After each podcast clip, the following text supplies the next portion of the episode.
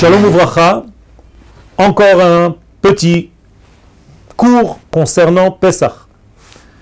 Écoutez bien les termes de ce Pesach.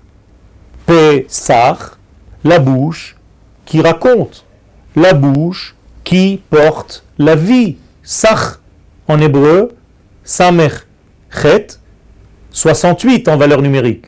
C'est-à-dire que Pesach c'est tout simplement l'ouverture de la bouche pour les éléments de vie qui traversent ce monde.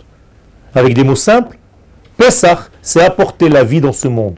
C'est tout simplement libérer la parole divine pour l'acheminer dans notre monde. Et avec des mots encore plus simples, c'est de vivre notre vie selon des critères divins. C'est ça que ça veut dire. Donc je dois tout faire à Pessah pour véhiculer ce verbe divin et donc, l'élément essentiel de ce Pessah, c'est les saper, c'est raconter. Raconter quoi? Eh Bien raconter la force de l'infini béni soit-il.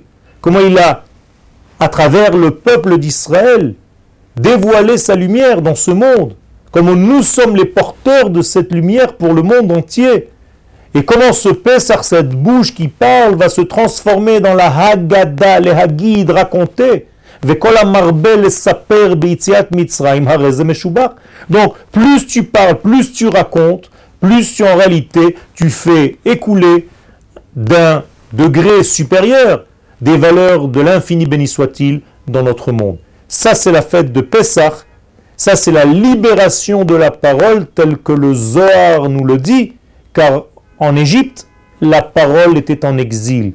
Et lorsque nous sortons d'Égypte, nous libérons la parole, cette parole créatrice du monde, cette parole qui était étouffée, et que Moshe lui-même disait à Kadosh Baruch Lo ish dvarim anochi, j'ai un problème de diction à Kadosh Baruch aide-moi à devenir le porteur de ton nom. C'est ce qui se passe à la sortie d'Égypte. Az yashir Moshe ubne Israël. Non seulement Moshe commence à parler, mais il a la capacité, la capacité aussi de chanter, lui et le peuple d'Israël. Pesach, c'est le dévoilement de la parole divine. À nous de continuer de véhiculer ce message, et pour nous, et pour nos enfants, et pour l'humanité tout entière. Todaraba vechak samer.